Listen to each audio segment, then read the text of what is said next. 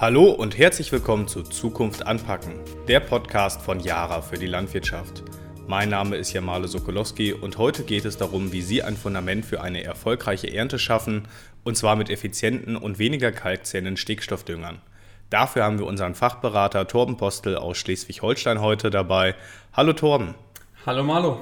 Schön, dass du heute wieder Gast in unserer Sendung bist. Wie ist es dir in letzter Zeit ergangen und was hast du für ein interessantes Thema für uns mitgebracht?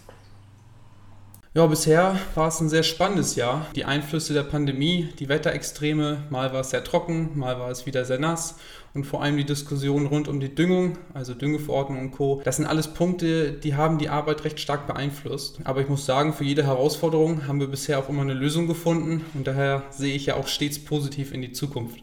Für unseren heutigen Podcast möchte ich noch einmal ein Thema aus einem der vorherigen Podcasts aufnehmen und zwar das Thema der Kalkung. Du hast es ja eben nochmal angesprochen in der Einleitung, denn speziell zu dieser Zeit und auch nach unserem ersten Kalkungspodcast kamen bei mir und meinen Kollegen und Kolleginnen ja häufig Fragen zu dem Einfluss der Stickstoffform auf die Kalkung auf. Und daher dachte ich mir, dass diese Fragen doch auch für unser Publikum hier sehr interessant ist. Und da die Vorteile der Kalkung bzw. die Nachteile der Bodenversauerung durch den vorherigen Podcast eigentlich sehr deutlich wurden und nicht unterschätzt werden dürfen. In diesem Zusammenhang spielt deswegen auch die N-Form eine sehr, sehr große Rolle und gerade wenn wir von Ertragsmaximierung und Nährstoffeffizienz reden. Ja, klasse. In dem Thema bin ich ja auch schon etwas drin.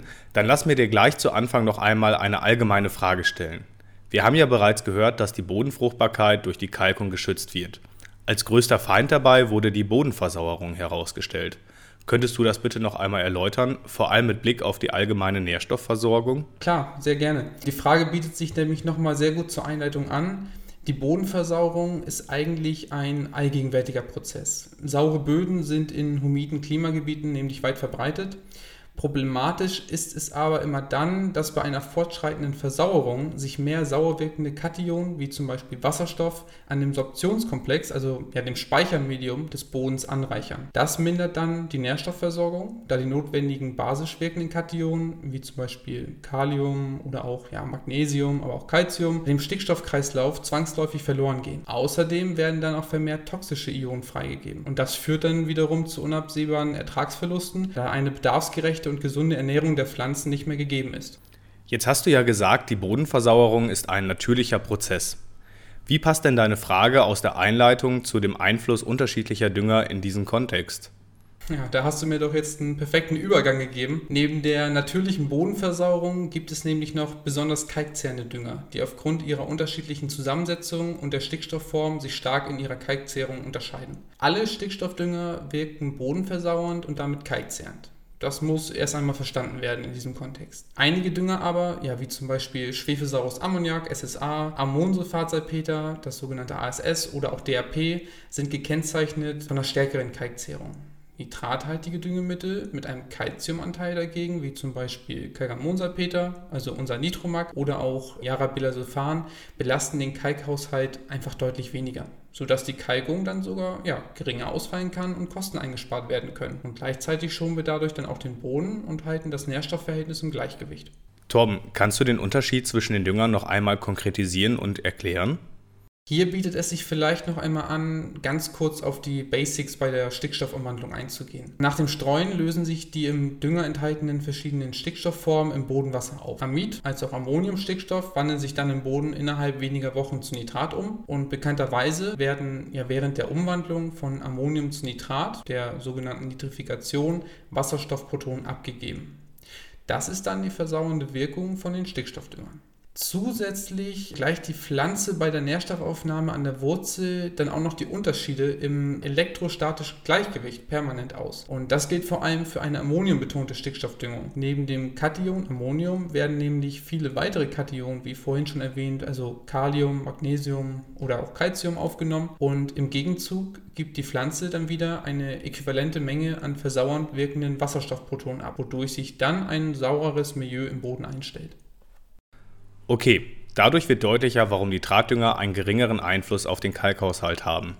Für eine bodenschonende Stickstoffdüngung bietet sich dann also Kalkammonsalpeter an, korrekt? Zum Beispiel, ja genau. Mit Kalgamonsalpeter hast du sogar noch einen weiteren Vorteil, da in dem Produkt noch magnesiumhaltiger Dolomit enthalten ist. Und Kass als schnell wirksamer Nitratdünger hat daher durch seinen Calcium- und Magnesiumgehalt zusätzlich einfach noch eine positive Wirkung auf den Kalkhaushalt. Und das reduziert den Einfluss auf die Bodenversauerung, ja zum Beispiel gegenüber einem Harnstoff, ja wirklich stark. Und man muss auch unbedingt im Hinterkopf behalten, dass wir bei der Bodenversauerung und dem ja damit einhergehenden Kalkausgleich auch immer von nicht zu geringen Kosten sprechen sprechen, die bei der Auswahl der Stickstoffdünger unbedingt mit einkalkuliert werden müssen und oft in der Praxis einfach noch vernachlässigt werden. Mit der richtigen Auswahl kann ich dementsprechend meine Kalkung reduzieren und Kosten sparen. Okay, aber die Kalkung gänzlich ersetzen kann ich nicht, oder?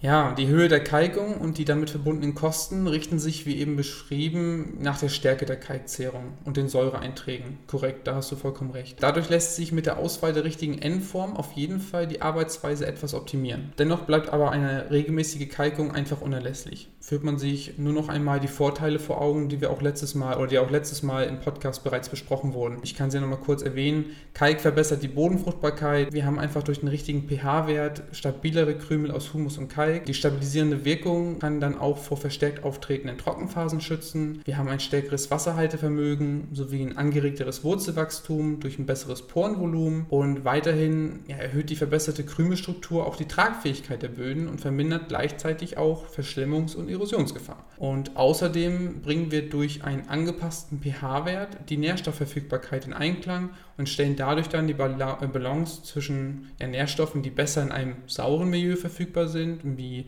zum Beispiel Kupfer, Zink und Mangan, und Nährstoffen, die in einem basischen Milieu verfügbar sind, wie zum Beispiel Molybden, sicher. Und gleichzeitig ist ein richtig eingestellter pH-Wert auch für das Bodenleben bzw. die Tätigkeit der Mikroorganismen extrem wichtig. Danke, Torben, für die Einordnung der verschiedenen Stickstoffformen, wenn es um eine Kalkzehrung geht. Und danke nochmal für die Auffrischung bezüglich der positiven Effekte einer Kalkung.